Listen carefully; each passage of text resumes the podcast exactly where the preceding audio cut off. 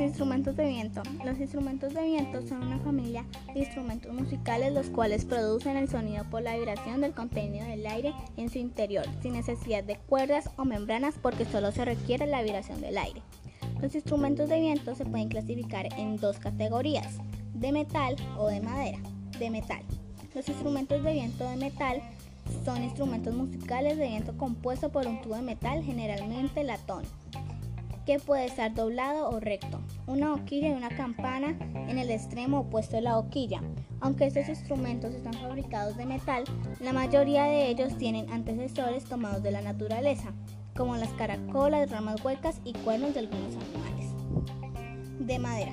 Los instrumentos de madera, a veces llamado de viento madera, posiblemente por la influencia del inglés walling, son un tipo de aerosófonos en los que la vibración del aire que produce el sonido se genera en el propio y no con los labios del músico, como ocurre con los metales. La longitud del tubo determina la, altura, altura del sonido. Aunque estos son denominados, denominados instrumentos de madera, en la actualidad algunos de ellos están fabricados de metal.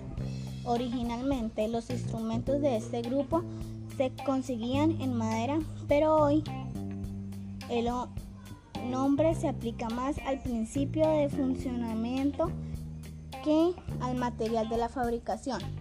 La flauta traviesa evolucionó de la madera al metal como material, pero los saxofones se crearon ya directamente con este último material.